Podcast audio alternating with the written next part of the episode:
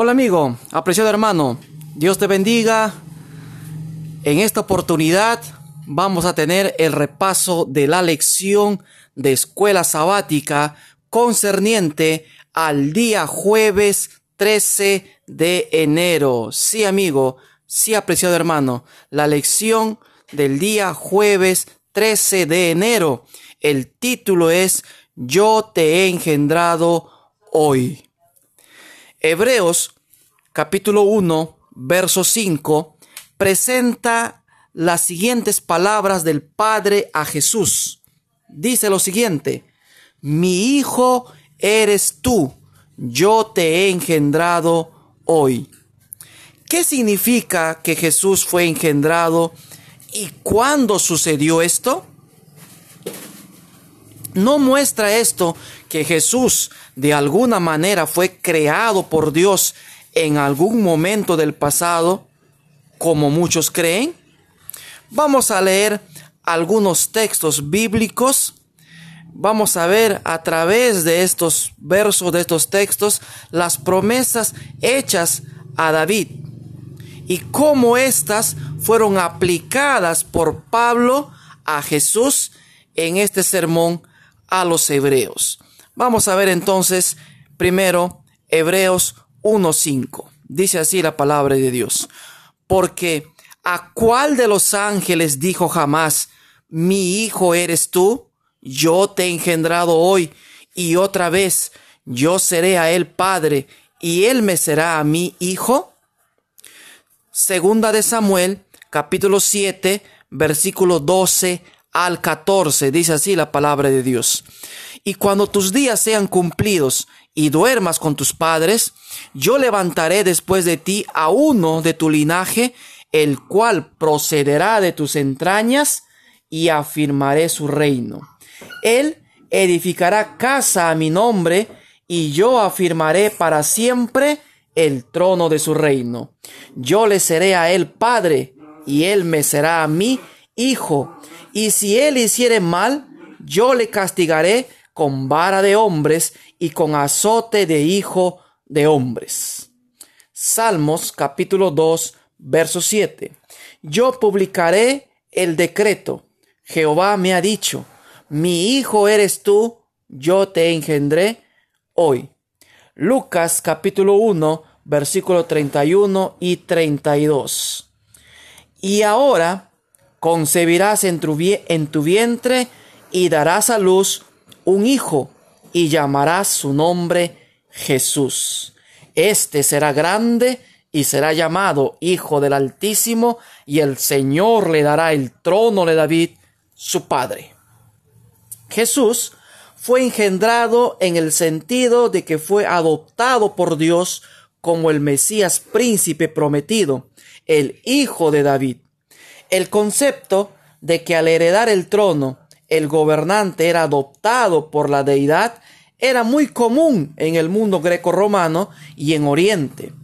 Esto daba, lo hacía legítimo al gobernante y también le daba autoridad sobre su imperio.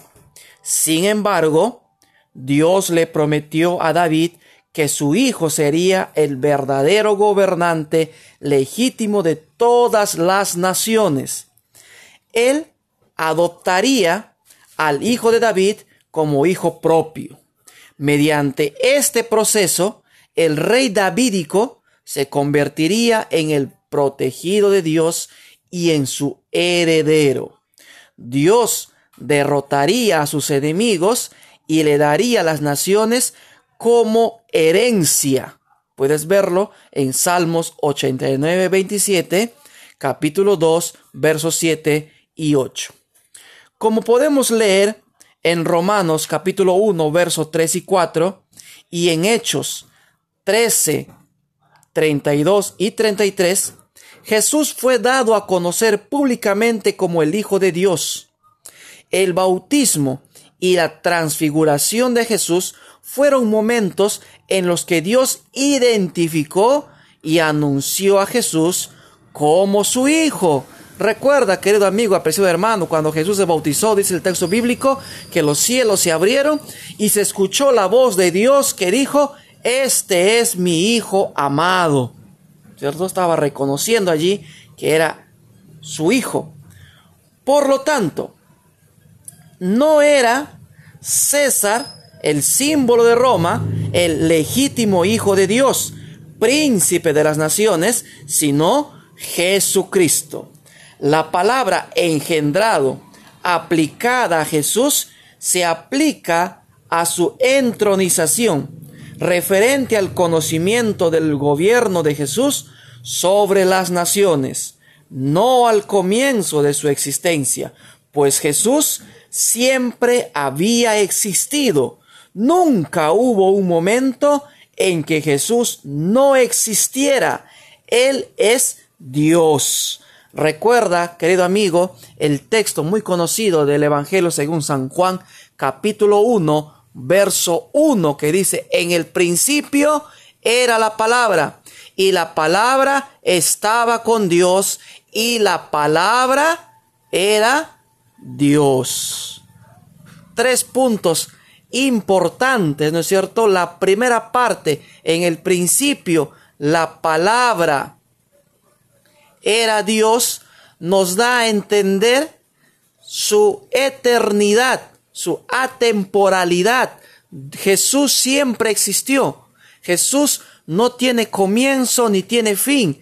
Por eso en Apocalipsis se presenta como aquel que es el alfa y la omega, el primero y el último, el principio y el fin. Luego, el segundo punto dice, y la palabra estaba con Dios. Para ahí la palabra con usa la palabra griega pros, que significa una relación de intimidad, relación íntima, que nos da a, a conocer la naturaleza, la relación de intimidad que tenía con el Padre, la igualdad con el Padre, a través de la eternidad. Y luego al final dice, y la palabra era Dios. O sea, comparte la misma naturaleza con el Padre. Él también es Dios. Por Él fue creado el mundo, lo que vemos, lo que no vemos, todo lo que existe fue hecho por Él y para Él. Por lo tanto, como ya dijimos, no era César el legítimo Hijo de Dios, príncipe de las naciones, sino Jesucristo. La palabra engendrado, aplicada a Jesús, se aplica a su entronización, referente al comienzo del gobierno de Jesús sobre las naciones, no al comienzo de su existencia, pues Jesús siempre había existido. Nunca hubo un momento en que Jesús no existiera. Él siempre fue, es y será Dios. De hecho, Hebreos capítulo 7, verso 3, dice que Jesús no tiene principio de días ni fin de vida. También lo puedes ver en Hebreos capítulo 13, verso 8. Porque es eterno. Por lo tanto, la idea de Jesús como el Hijo unigénito de Dios no tiene relación con la naturaleza de Cristo como deidad, sino con su papel en el plan de salvación, ya que Cristo hizo realidad todas las promesas del pacto. Entonces, querido amigo, cuando en la Biblia, en el Nuevo Testamento, se lo llama a Jesús Hijo, y a Dios Padre como el Padre y a Jesús como Hijo, el término, esa palabra Hijo, no significa alguien engendrado, alguien creado, como podemos entenderlo nosotros en nuestro contexto occidental, como lo entendemos ahora en el tiempo en que vivimos, en, el momento, en las circunstancias en las cuales nos encontramos, en nuestro conocimiento, en nuestro contexto sino la palabra hijo, juíos, en griego, significa alguien igual al Padre.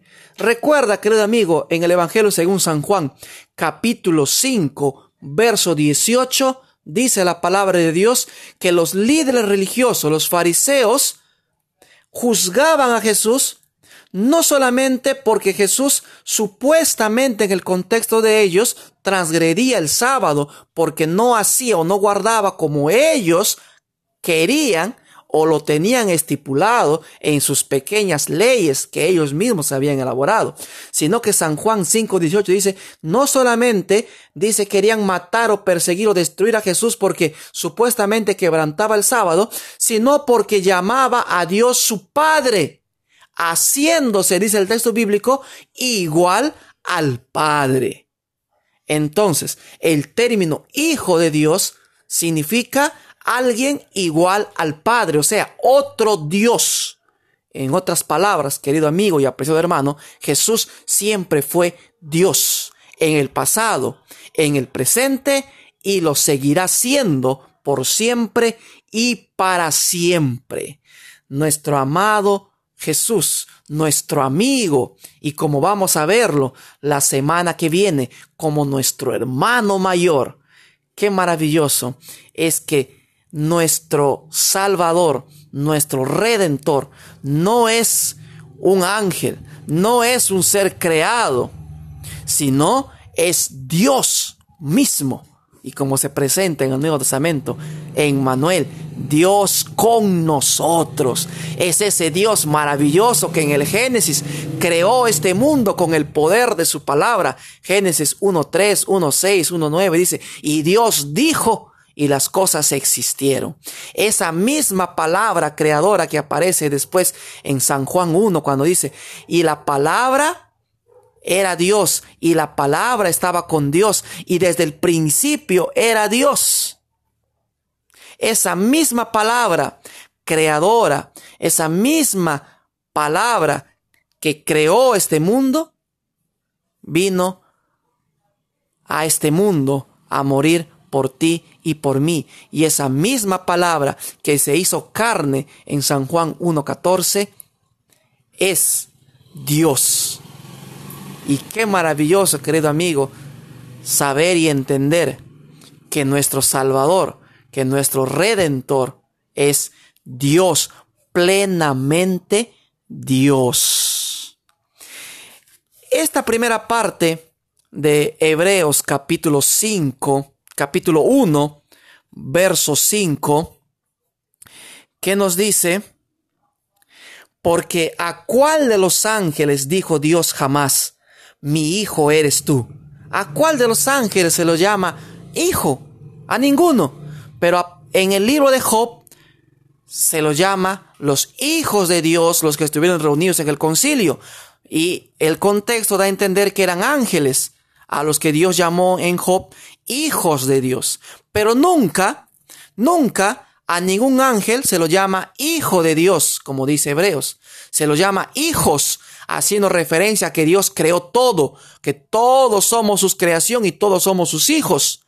Tanto los ángeles como los seres humanos somos los hijos de Dios porque somos creados por Él.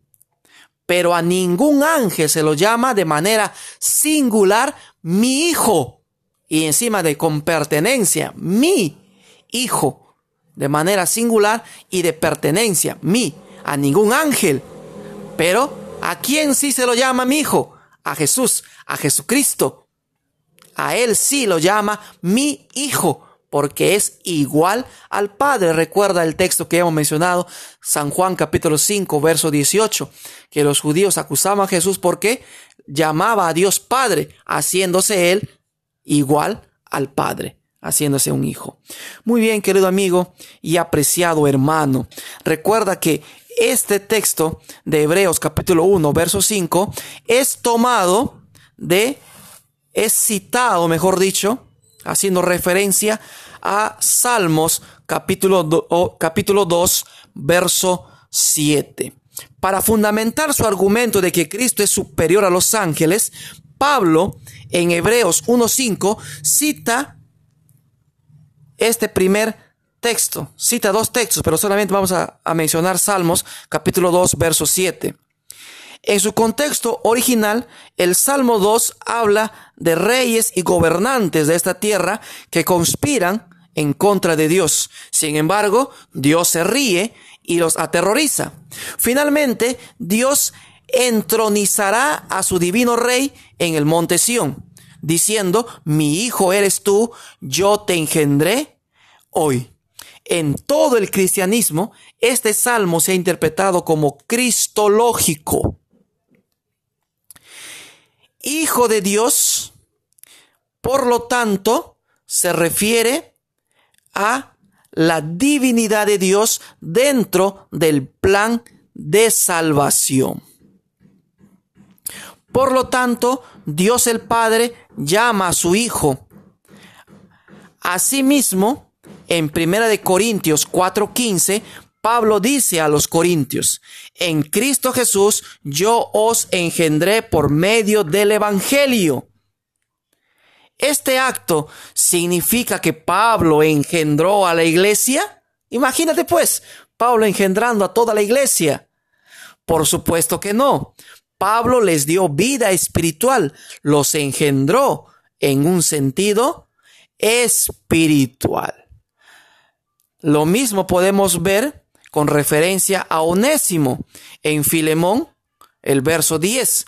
Y para los cristianos, en Primera de Juan, capítulo 2, verso 29, capítulo 3, verso 9. Querido amigo, apreciado hermano, hasta aquí la lección, el repaso de la lección para el día jueves 13 de enero, el título fue Yo te he engendrado hoy. Hasta la próxima. Dios te bendiga, Dios te proteja, Dios levante su rostro sobre ti y te dé paz.